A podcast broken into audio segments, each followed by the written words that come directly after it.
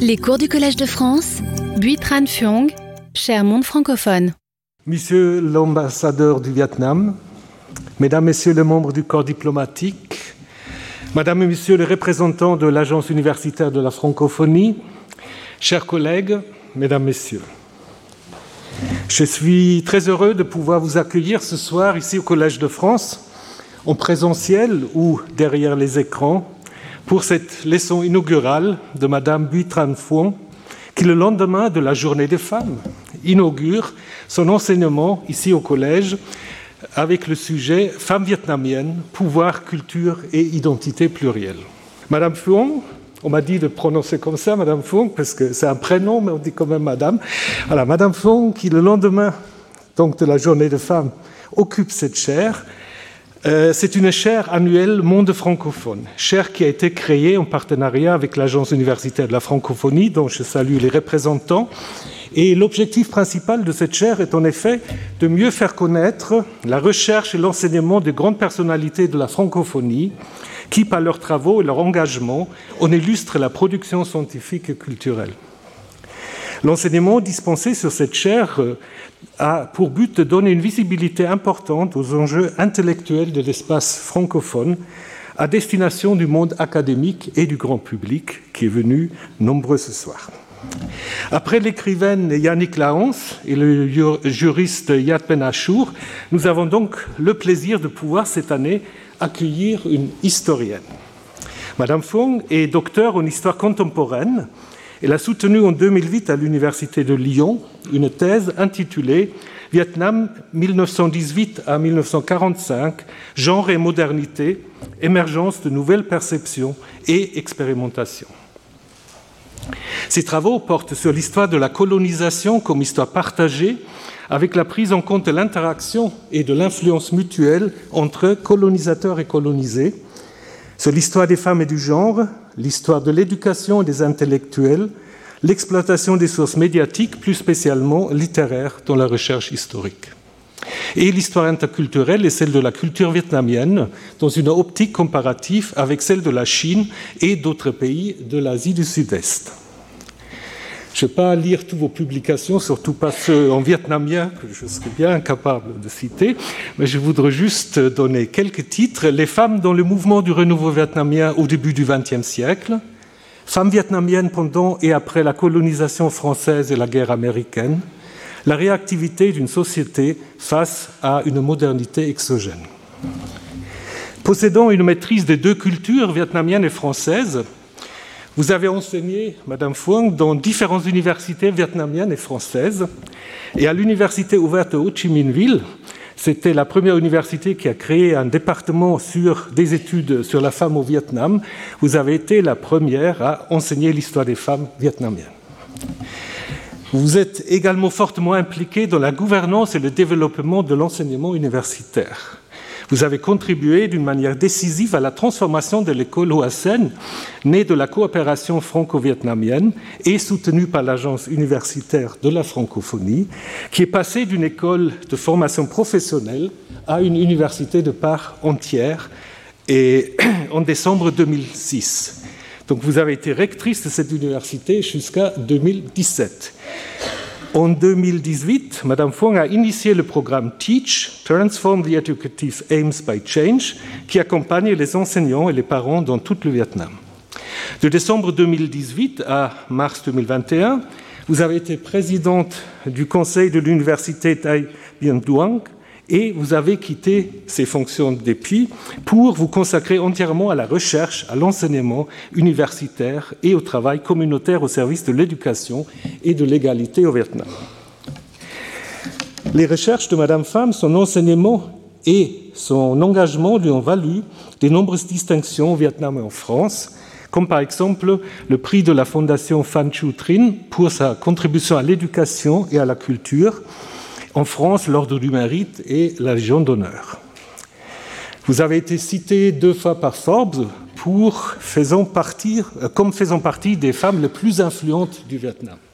Il est bien connu que notre histoire, notre vision du monde, de sa représentation et de son historiographie a été souvent surtout inventées, construites et promues par des hommes, légitimement d'une manière consciente ou inconsciente des valeurs genrées et masculines.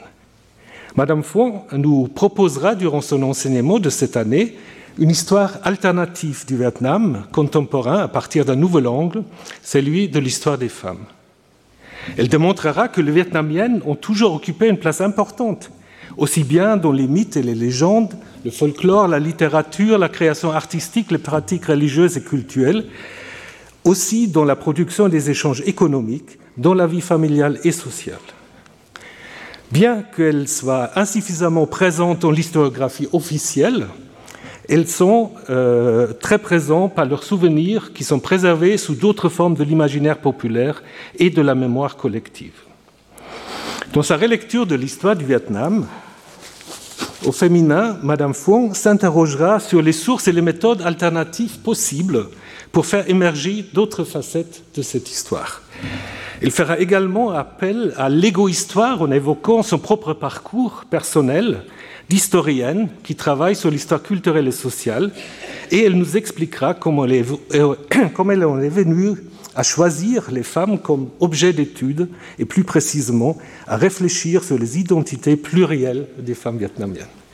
Chère Madame Fon, nous vous souhaitons un très cordial bienvenue ici au Collège de France. Nous sommes impatients de vous entendre et je vous laisse la parole. Merci beaucoup.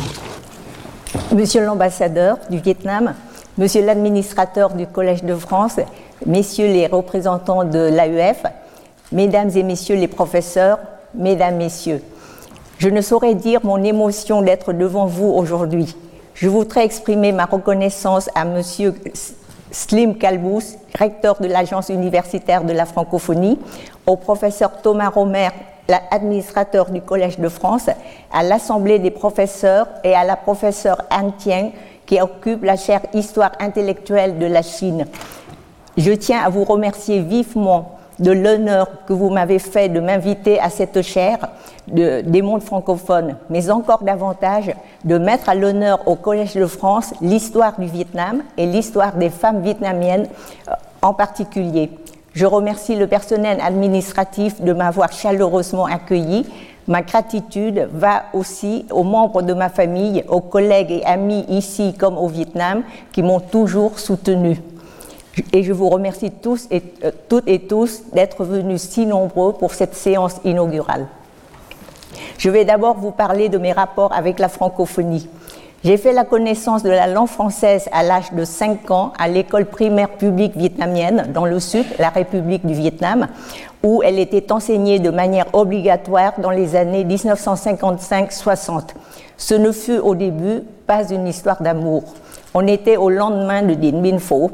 Je suis née d'un père résistant, dans une famille cependant francophone et attachée aux valeurs républicaines, comme une grande partie de l'élite intellectuelle vietnamienne de l'époque. Dans l'ardeur patriote de ma petite enfance, je n'aimais pas les cours de français et je ne me gênais pas pour le montrer. J'ai une fois dépassé les limites. Nous étions dans une école d'application où, avec les camarades de classe, nous servions de cobayes aux étudiants de l'école normale de Saigon, des apprentis instituteurs. Dans un cours de français où l'étudiant faisait son stage, je fus la meneuse qui animait un groupe d'élèves appliqués à s'échanger des billets pour bavarder au lieu d'écouter. Quand l'étudiant stagiaire est parti, mon maître a décidé de me punir pour donner l'exemple. Il m'a fait monter sur l'estrade, a éplé pour que j'écrive au tableau deux mots euh, qu'il m'a fait lire. Il m'a demandé ensuite ce que, ce que cela voulait dire. Je ne le savais pas, n'ayant rien écouté de la leçon. Il m'a alors prise par le bout du nez et m'a tiré violemment vers lui en disant C'est ça que ça veut dire. J'ai été renvoyée à ma place sans avoir rien compris. L'expression était mener paître. Quand j'ai trouvé dans le dictionnaire le sens de paître, j'ai été furieuse. Le message du maître devait être Tu es têtu comme un buffle, comme on dit en vietnamien, les Enfant, j'ai mis des années pour surmonter ma rancœur. Ce que je n'ai jamais oublié de cet incident, c'est la raison de mon indignation. J'ai expérimenté l'humiliation publique et ressenti combien c'était dur à supporter. Cela m'a appris à ne jamais faire exprès d'humilier quelqu'un, surtout en public et surtout pas un enfant. Je m'étais répété dans ma colère, quand on parle français, c'est justement pour ne pas se, laisser traiter comme un buffle. En vietnamien, on dit làm người không làm c'est-à-dire qu'on ne se laisse pas dominer, instrumentaliser par les autres. Dans le monde universitaire francophone, on se rappelle souvent cet adage on partage, mais on n'impose pas aux autres ce qu'on ne supporte pas qui nous soit imposé. Comme la morale confucéenne nous a toujours appris, ce dont on ne veut pas soi-même, gardons-nous de l'imposer aux autres. C'est ainsi que, dans mon cœur comme dans mon esprit, mes valeurs ancestrales millénaires se sont conciliées avec les valeurs que privilégie la francophonie. Les deux systèmes de valeurs ont été convergents, malgré toutes les différences, que ce soit de simples nuances ou plus fondamentales. Avec le recul, ce que la francophonie m'a apporté de plus précieux est non seulement le respect, mais aussi l'appréciation, la valorisation de la diversité, de la pluralité d'une part, et la reconnaissance de l'individu dans toute son originalité d'autre part. La convergence des valeurs, c'est la raison la plus importante qui explique mon attachement, mon engagement à la cause francophone, L'ouverture sur le monde apportée par la francophonie depuis mon enfance est à l'origine de mes efforts pour continuer à maintenir le Vietnam comme un membre à part entière du monde francophone pour qu'il y apporte ses propres spécificités et richesses culturelles. Pourquoi l'histoire? Après l'école primaire vietnamienne, j'ai été admise au lycée Marie Curie, lycée français qui était rattaché à l'Académie de Rennes. J'étais trop jeune pour savoir si mes parents avaient d'autres motivations pour m'y inscrire, mais le fait que j'avais un an d'avance m'empêchait alors de me présenter euh, au concours d'entrée en sixième des lycées publics vietnamiens. Au lieu de me laisser perdre une année inutile, mes parents m'ont dirigé vers le lycée français qui offrait l'opportunité de passer par une septième spéciale et d'intégrer le cursus français pour les élèves des écoles primaires non françaises. Le premier cycle secondaire fut une période idyllique où j'aimais tout ce qui m'était enseigné. Ensuite, je fus mise d'office en série C mathématiques, juste au début d'une réforme qui accentuait la ligne de partage entre les séries, ce qui, rendait les rendit les mathématiques subitement plus difficiles pour tous les élèves. Mais c'était d'autant plus attrayant pour moi, notamment grâce à notre professeur de maths, particulièrement calé, comme son nom l'indiquait. Monsieur Calais fut consterné quand ses deux meilleurs élèves ont demandé de quitter la série C à la fin de la seconde. Ma camarade de classe, que j'ai le plaisir de retrouver ici aujourd'hui, euh, qui voulait rejoindre la série D des sciences expérimentales pour poursuivre des études de médecine, et moi qui voulais passer en série A philosophie-lettres. La raison que j'ai donnée à mon père était que je voulais connaître le pourquoi de l'injustice. La terminale en philo-lettres fut l'année scolaire qui m'a le plus marqué de tout mon parcours à Marie Curie. Le sujet d'examen de philo au baccalauréat semblait taillé exprès pour moi. Il était plus ou moins formulé ainsi. Quelqu'un qui ne se conforme pas à son entourage est-il anormal? Après le baccalauréat, j'ai accepté non sans réticence la bourse offerte par le gouvernement français aux meilleurs élèves des lycées français pour partir étudier en France. Réticente, car je voulais rejoindre le maquis.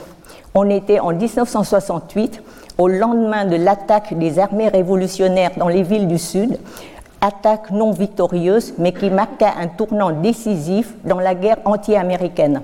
Ce fut ma professeure de philosophie au lycée Marie Curie qui réussit à me convaincre qu'en poursuivant mes études, je rentrais dans l'avenir un plus grand service à mon pays. Je lui suis restée reconnaissante à vie pour ce conseil plein de sagesse.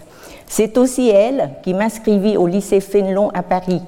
Pourtant, après deux années de classe préparatoire, après avoir raté le concours d'entrée à l'ENS de Fontenay, concours auquel je ne tenais plus tellement, emporté par l'ardeur avec laquelle je participais à la fois au mouvement des étudiants vietnamiens en France contre la guerre américaine au Vietnam et aux activités post-mai 68 comme la crèche sauvage à Sancier, j'ai pris la décision de continuer une licence d'histoire à l'université Paris 1.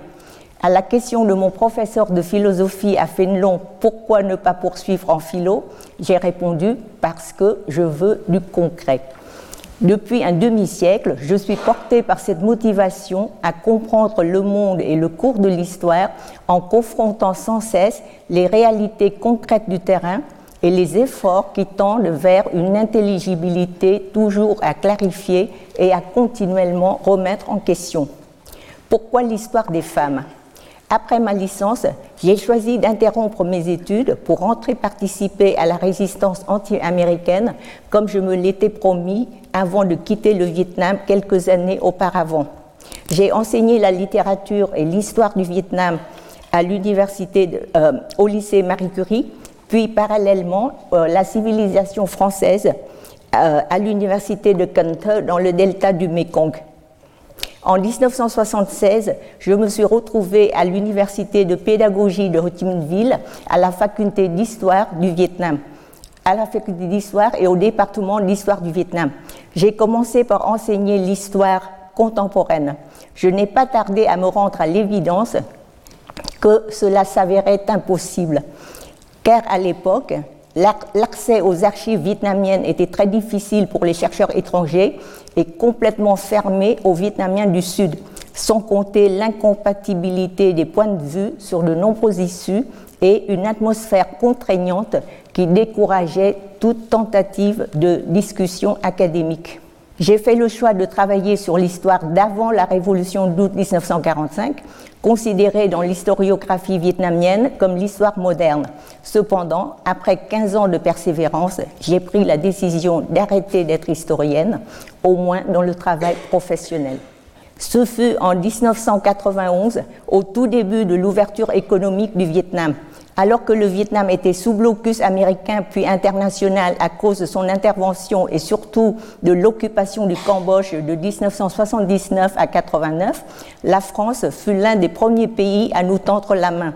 À Ho Chi Minh Ville, ce fut l'adhésion de cette ville à l'IMF, l'Association internationale des maires de villes francophones. Le nom complet était l'Association des maires de villes entièrement ou partiellement francophones. Euh, ce qui nous arrangeait bien. Car après l'exode des cerveaux ainsi qu'une quinzaine d'années d'isolement, Saigon n'était plus si francophone que cela. Cette fenêtre à nouveau ouverte sur la France et le monde francophone fut une opportunité pour une poignée de francophones de reprendre l'initiative et de peser davantage dans le monde de l'éducation. Mon collègue et ami Chen Hanan qui avait auparavant fondé la faculté d'informatique à l'Université des sciences de Ho Chi Minh Ville et qu'il avait quitté pour créer sa propre société informatique nommée significativement CITEC, euh, reprenant les premières initiales en français de sciences et techniques, a saisi l'opportunité offerte par la francophonie pour proposer en 1991 le projet d'une école pilote afin d'expérimenter une éducation-formation innovante projet approuvé et soutenu par le comité populaire. Il fut soutenu également du côté français par l'association Lotus France créée par Duc Comine, un Français d'origine vietnamienne. C'est ainsi que je fus entraîné dans l'aventure de Hoa Chen. Hoa Chen en vietnamien, c'est fleur de lotus. À l'époque, mieux connue sous le nom en français d'école Lotus, d'abord pour enseigner le français, Ensuite, pour créer une filière de formation Bac plus 2 d'assistanat de direction où nous expérimentions la formation par alternance. C'était mon activité à temps plein. Mais comme les salaires étaient très bas, presque tout le monde avait plus d'un emploi. J'enseignais l'histoire en cours du soir dans un centre de formation au métier de tourisme. L'année suivante, en 92, ma collègue et amie Ngọc docteur en géographie humaine revenu également de France, créa à l'université ouverte de Ho Chi Minh Ville la première faculté d'études sur la femme du Vietnam et m'y confia l'enseignement de l'histoire des femmes vietnamiennes au titre de professeur invité, toujours en cours du soir. Mon premier constat fut une absence quasi totale de publications, pas plus de deux ouvrages disponibles à ce moment. Le premier était un livre petit format de moins de 100 pages d'un historien connu, professeur Trần Quốc. Euh, le livre était intitulé Tradition de la femme vietnamienne. Il contenait cependant une affirmation forte. Je cite Le peuple vietnamien a une tradition de respect de la femme. Bien des années après, je lis dans le témoignage d'un autre historien que le professeur Vaughn avait eu des problèmes avec l'Union des femmes vietnamiennes, car insister sur la tradition tendait à minimiser le rôle pionnier du Parti communiste vietnamien dans la libération des femmes d'un joug millénaire et sa contribution, sa contribution centrale dans la promotion de l'égalité homme-femme.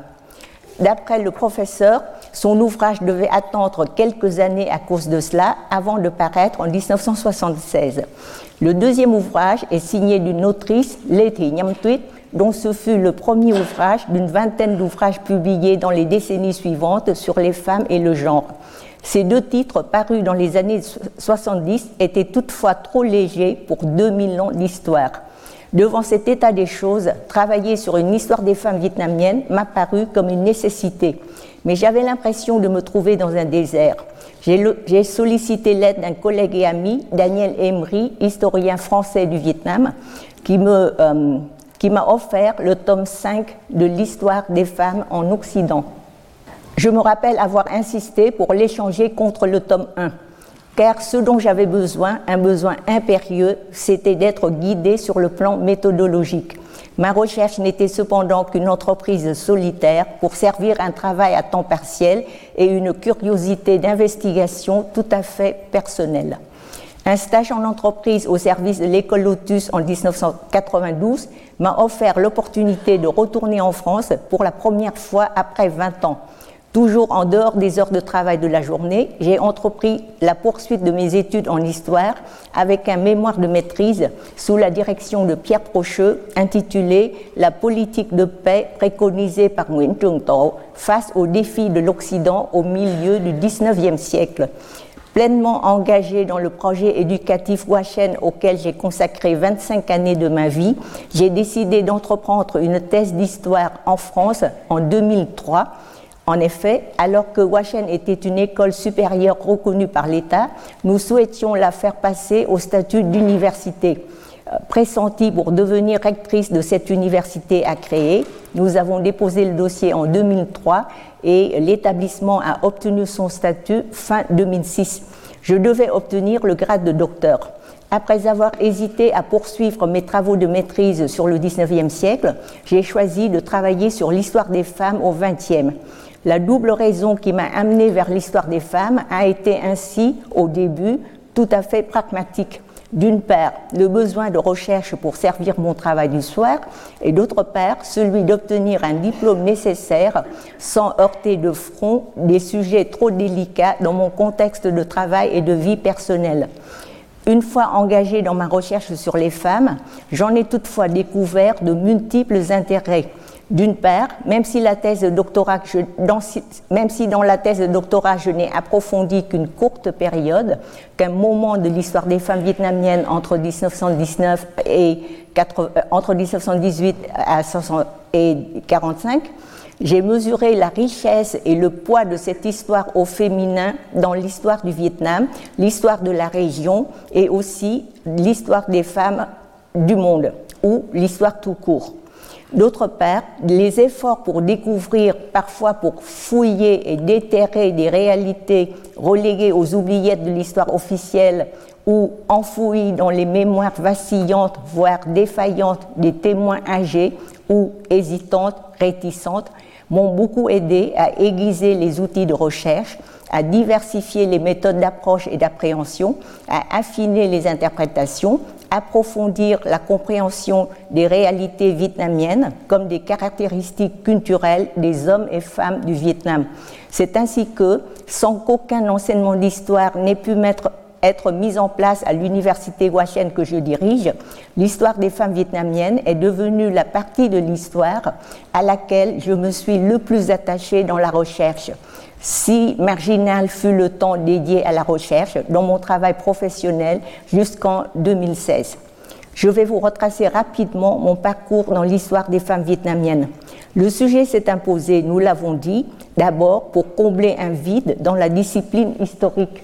Pour moi, cette histoire n'était pas compartimentée dans l'histoire du genre. Elle se trouvait au cœur de l'histoire moderne et contemporaine du Vietnam et s'inscrit dans la continuité de mes travaux sur l'originalité de la proposition de paix de Nguyen Trung face aux défis de l'Occident et de la question de la modernité dans un contexte d'impérialisme. Souvent perçues comme exogènes étrangères, les valeurs de liberté, d'égalité et de modernité furent pourtant saluées par une partie croissante des élites comme une lumière émancipatrice. Pour les réformistes, l'acquisition de nouvelles sciences et des techniques venues d'Occident devait pallier aux défaillances de la moralité et de la pensée confucéenne, stigmatisées comme l'une des causes de l'asservissement du pays. Dans cette montée moderniste se situait l'émergence et l'affirmation d'une catégorie sociale opprimée parmi les opprimés et cependant, depuis toujours, chérie et vénérée dans l'affectivité vietnamienne, les femmes. Bien que le rôle des femmes se distingue au Vietnam dans la longue durée et dans tous les domaines de la vie sociale, cette modernité dite occidentale a incontestablement ébranlé les valeurs et les traditions et ont importé l'histoire des femmes comme l'histoire nationale.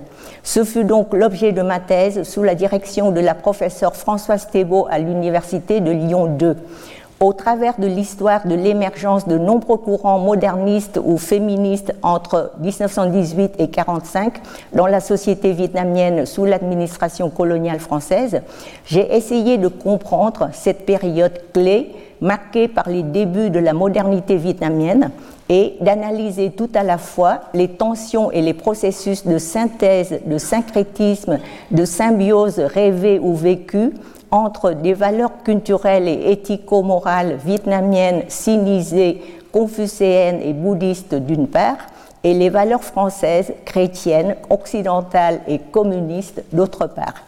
Une fois le doctorat soutenu, puisque c'était pour le besoin de la cause, la cause en elle-même, le développement de l'université Washen, m'a entièrement accaparé. J'ai dirigé l'école supérieure puis l'université Washen sans avoir jamais pu y créer une seule unité d'enseignement et de recherche en histoire ou d'études féminines féministes, sauf dans les dernières années où ma collègue Nampliou nous a rejoints pour fonder et diriger un institut de recherche femmes et développement dans notre toute jeune université. Nous avons investi trois ans pour préparer un colloque international intitulé Femmes et guerre en 2011 qui a été brutalement interdit à la dernière minute. Le sujet d'histoire des femmes s'avère bien moins anodin qu'on ne le croyait.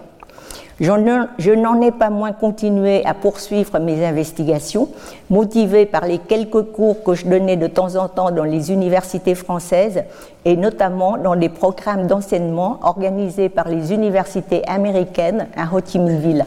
J'ai tenté de creuser davantage dans les traditions précoloniales auxquelles je n'avais pu consacrer qu'un premier chapitre de ma thèse. Peu de temps après avoir quitté l'université Washen en 2016, un cancer m'a été diagnostiqué, tout comme de nombreuses femmes de ma famille maternelle, à commencer par ma mère. Ce fut le jour même de ma sortie de l'hôpital après mon opération que j'ai fait la connaissance de la professeure Anne Thieng du Collège de France quand je suis venue à sa conférence à l'antenne de l'école française d'Extrême-Orient à Ho Chi Minh sur le confucianisme en Chine. Le sujet m'intéressait trop pour que je puisse manquer une telle opportunité. Quelle fut ma surprise émue quand, quelques mois plus tard, Anne m'a encouragé à soumettre un projet d'enseignement au Collège de France. L'esprit du collège, notamment l'idée d'enseigner la recherche en train de se faire, m'a particulièrement inspiré et soutenu. Tout chercheur sait bien qu'une conférence, un livre ou un article publié ne rendent compte que des résultats provisoires d'une recherche en cours et que ces résultats sont toujours susceptibles d'être complétés, enrichis, questionnés et euh, voire remis en cause partiellement ou totalement par le chercheur lui-même, par d'autres chercheurs, par l'accès à de nouvelles données ou l'évolution du champ d'étude, mais le fait d'insister sur la recherche en train de se faire est particulièrement réconfortant pour une chercheuse qui, comme tout patient du cancer pendant son traitement chimio et radiothérapique, n'était pas si sûr de survivre. L'invitation du Collège de France m'a ainsi motivée pour me replonger dans l'histoire des femmes vietnamiennes en complétant mon travail de thèse consacré à la période 1918-45 par des efforts de remonter aux personnalités et faits significatifs de l'histoire ancienne et médiévale et en l'actualisant par une première exploration dans la société vietnamienne d'aujourd'hui. J'en viens maintenant à la deuxième partie de mon propos, à cette série de cours que j'ai intitulée Les femmes vietnamiennes, pouvoir, culture et identité plurielle. J'entends revisiter avec vous l'histoire vietnamienne à partir d'un nouvel angle, celui de l'histoire des femmes. Bien que les femmes soient très présentes dans l'imaginaire populaire et dans la mémoire collective vietnamienne, bien qu'elles aient occupé et continuent d'occuper une place importante, tant dans l'espace social, dans le monde littéraire et la création artistique, que dans les pratiques religieuses, culturelles et dans la production, les échanges économiques, elle demeure encore trop invisibilisée dans l'histoire, dans l'historiographie officielle du Vietnam, ancrée dans la tradition confucéenne venant de Chine, mais aussi, bien avant, dans un contexte marqué par la matrilinéarité propre à la région d'Asie du Sud-Est, L'histoire des femmes vietnamiennes a été marquée également au XXe siècle par les influences occidentales et celles du monde communiste de l'ex-Union des républiques socialistes soviétiques et de l'Europe centrale. Fruit d'un processus historique inscrit, inscrit, dans la longue durée, la dimension globale de cette histoire du genre s'est accentuée tout le long du XXe siècle et a conduit à l'affirmation des femmes comme actrices, créatives et engagées dans l'espace public comme personnel. Je vous propose donc d'explorer leurs identités plurielles dans le temps, à revisiter des visions souvent stéréotypées et à proposer une histoire des femmes du temps présent, plus ouverte, plurielle, tout en restant fortement connectée au passé. Je voudrais dans cette seconde partie, d'une part, revenir en détail sur les termes choisis du titre de ma série de cours, et d'autre part d'écrire les sources que j'ai utilisées pour ce projet L'histoire des femmes. Le choix des mots. J'ai choisi les termes pouvoir, culture et identité au pluriel pour plusieurs raisons. La première est que ce sont des questions qui me brûlaient de l'intérieur depuis mon adolescence alors que j'étais lycéenne et que je n'ai cessé d'essayer d'y répondre au cours de ma vie d'adulte. La deuxième raison tient sans aucun doute à la position géopolitique du Vietnam et à la pression millénaire constante et écrasante de son voisin du Nord, la Chine. La troisième raison, enfin, réside dans le besoin profond des Vietnamiens, comme de tout peuple, de toute communauté, le besoin d'identité et de culture. Là où l'enseignement officiel dans le pays ne voit qu'une tradition de lutte armée héroïque contre l'envahisseur chinois et comme contre tous les envahisseurs, si puissants soient-ils, je tiens à souligner une autre dimension à ne pas négliger. Le besoin vital des femmes et des hommes à préserver leur culture qui font leurs identités, c'est-à-dire leur manière de se représenter l'univers, de structurer le monde, de vivre les rapports interpersonnels, dont les rapports hommes-femmes, de la manière qui leur convienne le mieux, de se définir comme individus viet, de ne pas se laisser assimiler par la violence ou par des promesses de culture supérieure ou de valeurs universelles qu'ils et elles ne sont pas encore prêts à épouser, de se voir assigner des rôles ou des statuts contre leur gré. Cela ne veut pas dire se replier dans l'autarcie, une communauté, c'est toujours s'ouvrir à d'autres, s'ouvrir à des échanges, des migrations, des métissages, et même évoluer, s'enrichir, se transformer bénéfiquement grâce à ce commerce, au sens de communication bien sûr. Nous allons voir dès le cours suivant comment les Vietnamiens ont pris soin de consigner dans leurs mythes et légendes, notamment le mythe de la jeunesse du peuple viet, cette pluralité culturelle et identitaire, ce métissage mais il ne faut pas que l'autre s'impose par la violence. C'est ainsi que pouvoir et culture sont des concepts fondamentaux quand on cherche à comprendre l'histoire humaine. Quand on regarde l'histoire des femmes, il y a une nuance à noter, peut-être l'identification d'un nouveau contenu du concept pouvoir. J'ai cherché, mais je n'ai pas encore pu déterminer exactement depuis quand apparaît le terme Queen en vietnamien. Il ne figure pas encore dans les dictionnaires, que ce soit la version papier ou en ligne. Toujours est-il que, ces derniers temps, il est souvent employé pour traduire, exprimer l'idée de power importée de l'historiographie anglo-saxonne quand on parle de power, d'empowerment. On ne l'utilise jamais quand il ne s'agit pas des femmes. L'équivalent vietnamien de pouvoir reste le terme depuis longtemps familier, quyền qui figure déjà dans les dictionnaires des années 1930-1960. Je vous mets ici les, euh, définitions de Queen dans deux dictionnaires euh, euh, qui sont importants pour les Vietnamiens, le, dictionnaire de Dao Duy-An dans les années 30 et de Thanh Nghị dans les années 60. Et je vous mets en même temps, il n'y a pas Queen Nang, mais il y a la définition du mot Nang.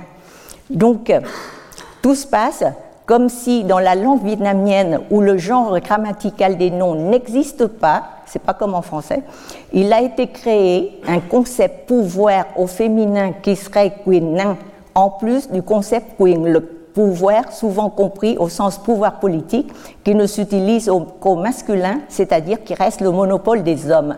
N'est-ce pas significatif? Pourtant, je suis assez à l'aise avec ce néologisme năng, car il exprime bien à travers nain l'idée de talent. Je vous mets ici les, définitions de nain dans les deux dictionnaires. Euh, donc, il exprime l'idée de force de travail, capacité de faire, d'assumer le travail, et que aussi bien Dao Yuan que Tan tous les deux excellents francophones de l'époque, ont l'un et l'autre traduit par énergie.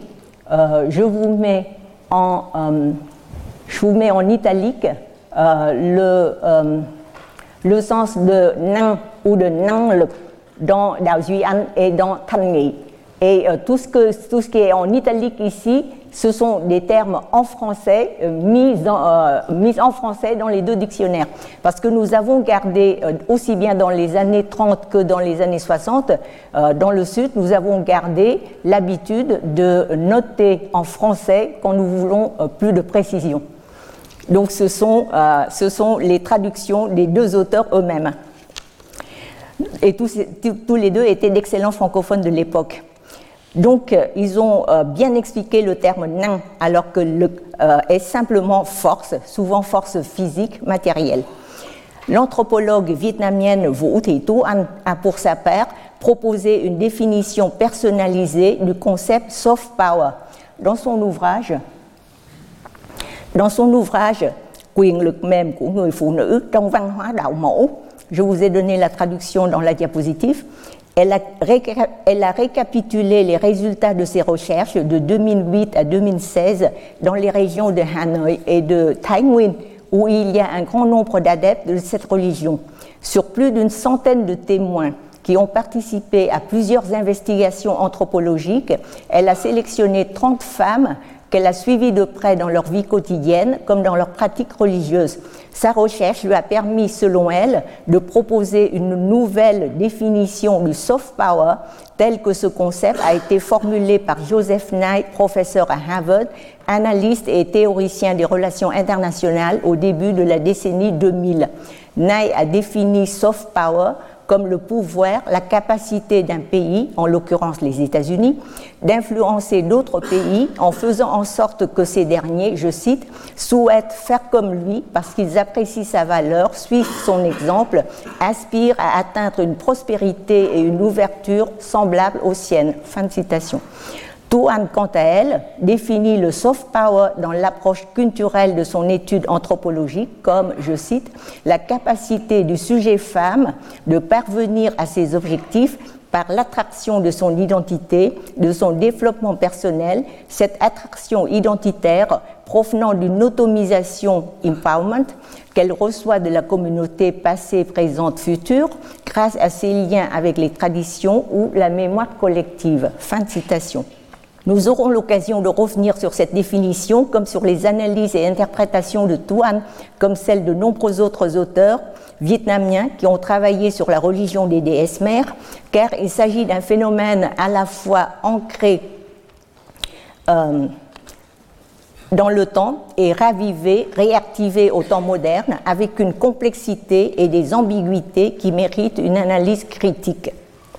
Enfin, j'ai choisi d'utiliser le pluriel aussi bien pour les concepts culture et pouvoir que pour celui d'identité, car il existe bel et bien plus d'une source à laquelle ils font référence. Selon les origines autochtones, comme aiment à affirmer les Vietnamiens, j'irais plutôt diversement endogènes, mais aussi les apports exogènes à différents moments de l'histoire dans les différents territoires que les Vietnamiens ont occupés et se sont rendus maîtres et surtout parce qu'il n'y a rien d'immuable dans l'histoire, ou comme on dit en vietnamien, qui surgit une fois pour ne jamais changer, que les femmes et les hommes, au fur et à mesure de leurs expérimentations, savent faire évoluer, pas toujours dans le sens d'un progrès linéaire, mais ils savent faire évoluer leurs perceptions, leurs opinions, leurs valeurs, leur culture, et enrichir ou appauvrir leurs identités.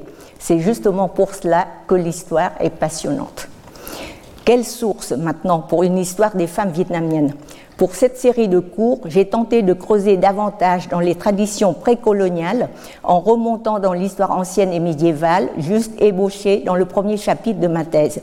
Si dans l'époque coloniale, la presse et la littérature en Ngữ, je vous mets dans la diapositive euh, l'explication de l'écriture Kukngữ, euh, donc, si dans l'époque coloniale, la presse et la littérature en Koukngeu ont constitué une source documentaire majeure pour appréhender l'histoire des femmes depuis des millénaires jusqu'à ce début du XXe, j'ai porté une attention particulière au folklore, d'autant plus fondamental que les Vietnamiens, surtout les femmes, sont restés majoritairement analphabètes jusqu'au début du XXe euh, siècle, jusqu'au milieu du XXe siècle analphabète, c'est-à-dire ne sachant lire ni le sino-vietnamien ni le nom.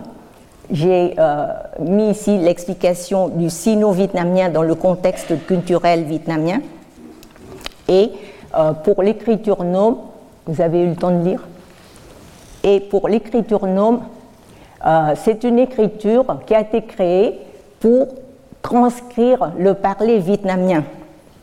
Je voudrais vous montrer cet idéogramme euh, qui peut sembler être un sinogramme, mais ce n'est pas un sinogramme. C'est un idéogramme créé par les Vietnamiens justement pour exprimer l'idée de nom. Euh, il s'agit ici de deux caractères chinois. Euh, le premier, le petit à gauche, là, c'est la petite bouche. C'est le caractère que chinois que en sino-vietnamien on lit khẩu, c'est-à-dire la bouche, et ensuite ce qu'on aimait par la bouche, la parole.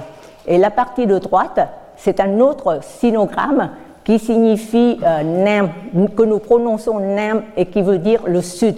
Donc, c'est une écriture pour transcrire le parler des gens du sud, c'est-à-dire euh, les Vietnamiens qui se désignent comme ça par rapport aux Chinois.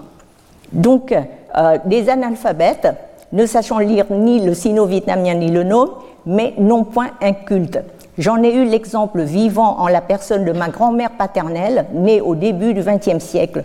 Issue de familles paysannes pauvres au fin fond de la campagne de la province de Ben elle n'a jamais été, elle n'a jamais été à l'école.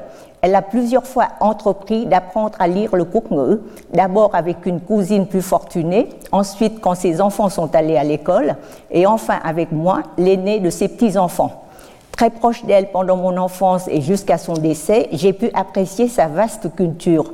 Elle savait par cœur et se plaisait à citer non seulement des proverbes, je vous mets ici les genres du folklore, non seulement des proverbes, des chants, des contes populaires, mais aussi beaucoup d'œuvres des auteurs lettrés classiques, des poèmes dits de l'époque des temps, je vous ai mis la définition aussi, et surtout des complaintes aux romans en vers dont le plus célèbre, le Truyện Kiều, récit de Kiều. À travers ma grand-mère, donc, comme à travers d'autres témoignages d'auteurs évoquant le souvenir de leur mère ou grand-mère, j'ai compris l'importance de la littérature orale dans la vie intellectuelle, mentale et sentimentale des Vietnamiens et Vietnamiennes avant l'époque contemporaine, quand l'écriture romanisée a permis une alphabétisation généralisée. Pour le Collège de France et les mondes francophones, pour la première fois, je vais m'aventurer avec vous dans l'histoire du présent et évoquer l'histoire des femmes vietnamiennes de 1945 à nos jours, à partir de sources nouvelles plus diversifiées. La longue tradition ethnographique initiée au Vietnam par les chercheurs français de l'époque coloniale puis poursuivi par un certain nombre de chercheurs vietnamiens malgré le contexte difficile de la guerre, a recommencé depuis l'ouverture économique du pays à se développer, avec d'autres disciplines comme l'anthropologie, la linguistique, la sociologie, les études folkloriques et culturelles, la démographie, l'économie. Tous ces domaines voisins et complémentaires ont des effets bénéfiques sur le savoir historique et viennent contrebalancer heureusement le monopole de l'archéologie qui, dans les années 60, avait largement servi la thèse d'une continuité historique trop souvent représentée comme homogène, uniforme, d'une tradition de lutte héroïque contre l'envahisseur. Avec l'ouverture du pays sur le monde, il importe d'examiner la place et le rôle spécifique des femmes dans tous les champs économiques, sociaux et culturels. Il s'agit aussi de prêter attention aux problèmes d'après-guerre souvent négligée ou mise entre parenthèses par l'historiographie officielle. L'Internet constitue un immense champ d'investigation, rendant désormais accessibles de nombreux ouvrages et écrits édités dans le Sud avant 1975. Il facilite par exemple la restitution, le remontage ou la mise en scène virtuelle de pièces de théâtre, notamment du genre dit théâtre rénové, le Kailung, extrêmement prisé dans le Sud. Les Vietnamiens, et peut-être davantage les Vietnamiennes, sont de grands utilisateurs de Wi-Fi, d'Internet, de YouTube, de Facebook, etc. Dans le brouhaha le plus désordonné de l'Internet, on peut entendre malgré tout la voix d'une grande diversité de femmes ainsi que quantité de propos sur les femmes. J'ai prêté une attention particulière à deux canaux d'information. Le premier, recouvre toute une série de livres audio populaires dont les auteurs et autrices ne sont point des noms identifiables dans la littérature imprimée. Bien des fois, leurs noms n'apparaissent même pas. Je les ai retenus sur un critère unique, le rating, c'est-à-dire le nombre de lecteurs, ou plus exactement d'auditeurs, qui les ont écoutés. Ce sont des chiffres qui varient entre des, centaines de mille et des millions. Le deuxième recouvre des activités culturelles, activités de formation ou des causeries en présentiel ou en ligne. Elles sont pour la plupart organisées par des institutions ou des associations plus ou moins officielles, actives un peu partout au Vietnam, notamment dans les métropoles comme Ho Chi Minh Ville, Hanoi ou Da Nang. Certaines affichent clairement leurs objectifs de lutte pour l'égalité de genre, voire leur vision féministe ou de protection des droits des femmes et des enfants. D'autres sont plus généralement culturel ou de divertissement. Quoi qu'il en soit, la question des femmes et des regards de la société sur les femmes ou sur les rapports masculins-féminins sont les sujets récurrents. Dans la série de cours qui vont suivre, j'accorde une importance particulière aux sources orales et aux témoignages des personnes. Rien que pour la période contemporaine après 1945, j'ai interviewé une, centaine, une, cinquantaine de témoins dans des sessions de 120 minutes au minimum. Ce sont pour la plupart des femmes appartenant à des générations différentes. J'ai posé systématiquement les mêmes questions de départ à chacune. Quelles sont les expérimentations et les réflexions qui ont marqué des moments significatifs dans votre vie de femme jusqu'à maintenant? Comment ont-elles façonné votre perception des femmes vietnamiennes et des relations hommes-femmes entre Vietnamiens ou entre une Vietnamienne et un partenaire de cultures différentes C'est seulement après une présentation autobiographique de chaque témoin de la manière la plus libre possible que nous échangeons des questions et des réponses selon les centres d'intérêt et la curiosité d'investigation de l'intervieweur et de l'interviewé. J'ai interviewé aussi des hommes qui ont des expériences intéressantes de travail ou de vie avec, avec ou sur les femmes. En protégeant l'anonymat des témoins, je n'en ai pas moins cherché à confronter les expériences et les points de vue afin de mieux discerner les convergences et les divergences. Nous avons également pratiqué des séances de discussion en groupe de manière plus formelle avec mes étudiants américains et vietnamiens et plus libre avec des acteurs et actrices sociaux. En somme, j'ai sollicité des sources orales les plus variées pour essayer de mieux appréhender les réalités des Vietnamiens et Vietnamiennes de générations différentes sur les quelques axes d'investigation comme comment peut-on être vietnamienne en ce début du XXIe siècle? Quels sont les fardeaux de l'héritage culturel millénaire? Et en quoi cet héritage peut-il s'avérer source d'énergie, de sagesse, de valeur à préserver? Quels sont les carcans dans lesquels nous sommes encore, femmes et hommes, enfermés?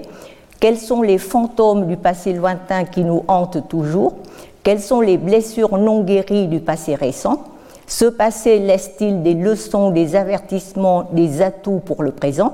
Quelles sont les anxiétés, les pressions du présent, les promesses et les défis du futur? Certes, les réponses sont des réponses individuelles, donc tout à fait subjectives mais les témoins ont été sélectionnés majoritairement sur le critère de leur représentativité, laquelle a été conçue de manière la plus diversifiée possible. Enfin, j'ai intégré dans mon corpus de sources les femmes issues de la diaspora.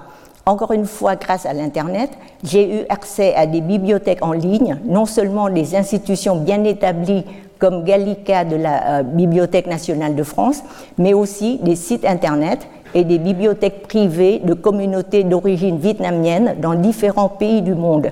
Celles que j'ai consultées proviennent essentiellement des États-Unis, euh, sont, également euh, où se trouvent près de 2 millions de personnes d'origine vietnamienne.